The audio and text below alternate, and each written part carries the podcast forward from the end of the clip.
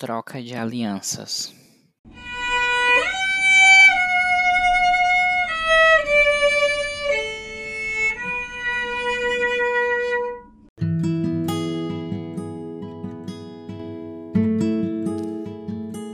O primeiro passo é manter a calma.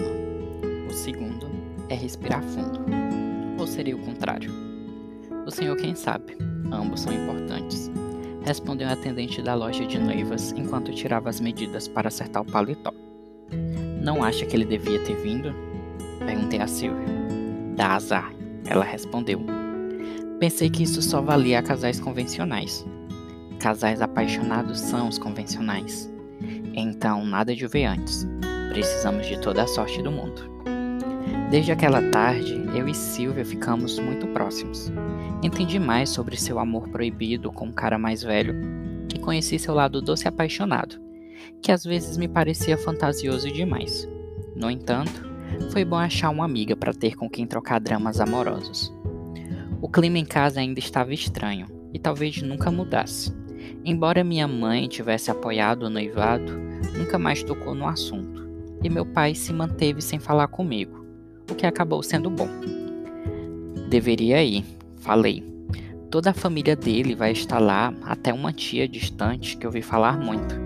Não pode me abandonar no dia do meu casamento. Queria muito ir, mas amanhã eu vou conhecer a casa dele.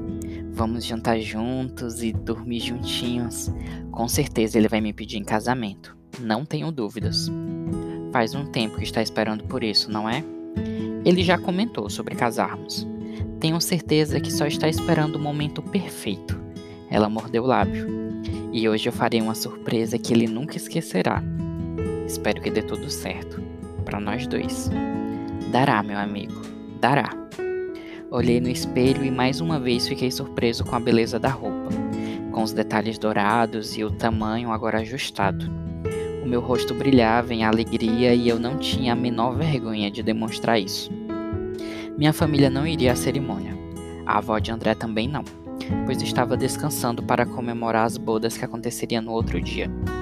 E mesmo desejando a presença deles, não conseguia ficar menos eufórico. Um casamento na praia, ao pôr do sol, trajes brancos, com direito à música ao vivo. Simples, sofisticado e romântico ao extremo, como um sonho que se tornava realidade. Levei a roupa para casa e a deixei em um cabide, na porta do guarda-roupa. Passei horas encarando ela, me perguntando como seria depois, quando o conto de fadas acabasse e a realidade chegasse. Os contos de fadas acabam depois da troca de votos, não é isso? Depois são os créditos e a nossa imaginação.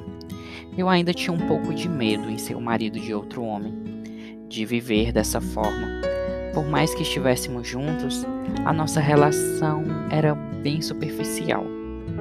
Como seria ter contas para pagar, discutir sobre gastos e ainda ter que enfrentar um mundo homofóbico? Eu não me sentia tão adulto para isso. Na verdade, me sentia um garoto olhando para a roupa de alguém mais velho, como se eu fosse me fantasiar de alguém que um dia eu seria. Então eu vi a coroa sobre a escrivaninha um príncipe caminhando para ser o rei na vida de alguém.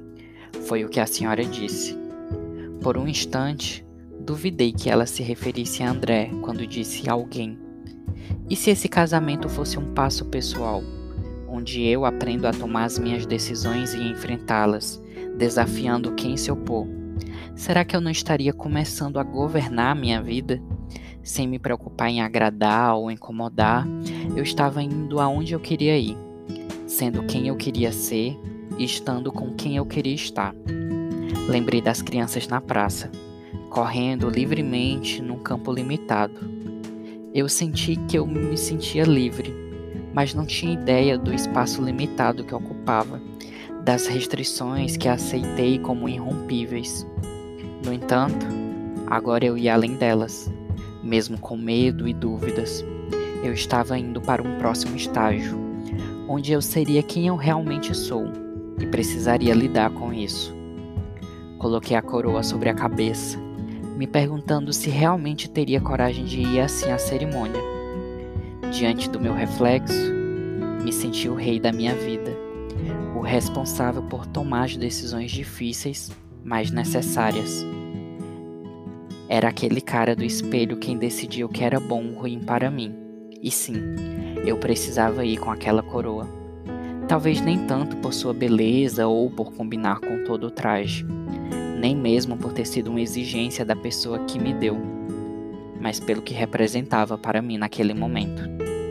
Eu reinava em minha vida estava pronto para reinar a vida de outra pessoa. Eu tinha coragem e força para isso. Eu aceito meu destino. Liguei para o táxi e comecei a me arrumar. Olhei para o quarto, as malas arrumadas e não consegui sentir saudades. Todas as minhas lembranças eram de um lugar onde eu me escondia, por não me sentir à vontade com as pessoas do lado de fora. De certa forma, eu estava me libertando e eu não conseguia me sentir mal com aquilo. Me vesti e me encarei mais uma vez. Cheguei a sentir orgulho de ser eu, de ter chegado até ali e seguir em frente. Optei por não usar o paletó, nem a gravata. Abri os dois botões da camisa para combinar com o ambiente praieiro. Você está lindo, disse minha mãe à porta. Obrigado. Eu queria poder ir. Imagino que sim. Meu pai a proibiu de ir. Eu vou querer ver as fotos. Você verá. Sabe que sua mãe lhe ama, não sabe? Sim, eu sei. Fui até ela para abraçá-la. Vai ficar um buraco nessa casa sem você, disse ela já chorando. Não chore, é isso que os filhos fazem. Eles crescem. Beijei sua testa. Então meu caçula foi o primeiro a crescer. Toda família tem sua particularidade, respondi sorrindo. Mas agora preciso ir. Eu venho depois da festa para buscar as coisas e levar para minha nova casa. Eu vou fazer aquele pudim que você adora. E tente não voltar muito tarde, pois não vou dormir enquanto você não chegar. Pode ficar tranquila e não ouse deixar alguém comer antes de mim. Abracei-a novamente e seguimos juntos até a sala. Abracei meus irmãos e nos desejamos felicidades e sorte nessa nova jornada. Meu pai não disse uma palavra, mas não esperava nada mais dele. Entrei no carro e segui rumo à praia.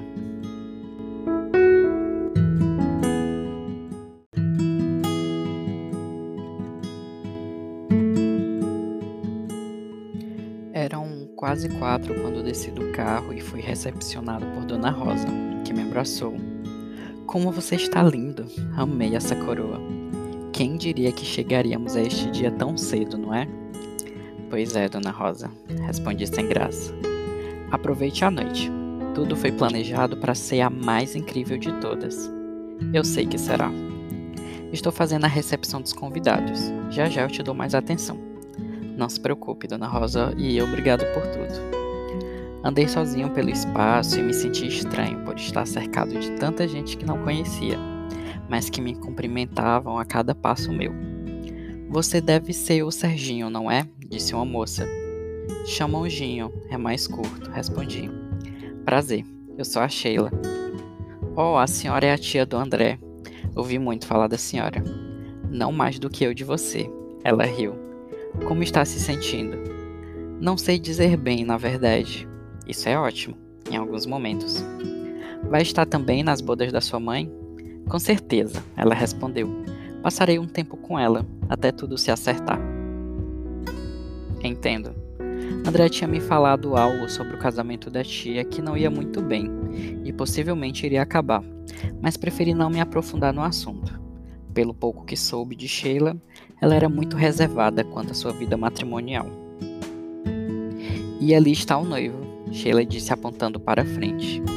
E então tudo perdeu a razão como se não tivesse mais ninguém naquela praia, como se o silêncio reinasse à medida que ele abriu o sorriso. André usava uma blusa de malha branca, de mangas longas e uma calça branca sem detalhes. Simples, mas perfeito. Literalmente, meu rei, disse ele quando se aproximou. Oi, tia. Conheceu o homem da minha vida? Sim, Sheila respondeu. Um amor. E estou louca para conhecer mais mas vou deixar os pombinhos se curtirem antes da cerimônia. Divirtam-se. Sheila afastou-se e ficamos vendo-a caminhar. Ela é uma ótima pessoa, disse André. Às vezes me pergunto quanto ela omite sobre o casamento dela, sabe? O marido dela não parece ser um cara bacana. As coisas vão se, responder, se resolver agora, respondi. Ela parece ser uma mulher forte e determinada. Isso ela é. Ele pegou duas taças de champanhe da bandeja de um garçom que passava. Mas essa noite é sobre nós e o quanto estamos felizes e ficaremos mais pelo resto das nossas maravilhosas vidas. Um brinde a isso então, falei. Um brinde. Dona Rosa nos chamou para o início da cerimônia. Sem marchas nupciais, fomos para diante do juiz que perguntou se estávamos cientes e pediu que assinássemos os papéis. Estávamos casados. Enfim, casados. Gostaria de fazer um discurso, gritou André. Ainda estávamos no centro do espaço. Todos estavam em seus assentos nas mesas e apenas os noivos de pé. Eu queria dizer que este é o momento mais feliz da minha vida. Ele olhou em meus olhos. Que eu não gostaria de estar em nenhum outro lugar, com nenhuma outra companhia senão aqui e com você. Que os céus e estrelas sejam testemunhas do nosso amor. Que a partir de hoje sobe mais um degrau rumo ao infinito.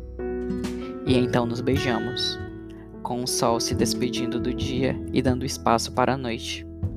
Então mais uma fotografia veio em minha mente, uma para aquele momento, para aquele beijo com plano de fundo perfeito.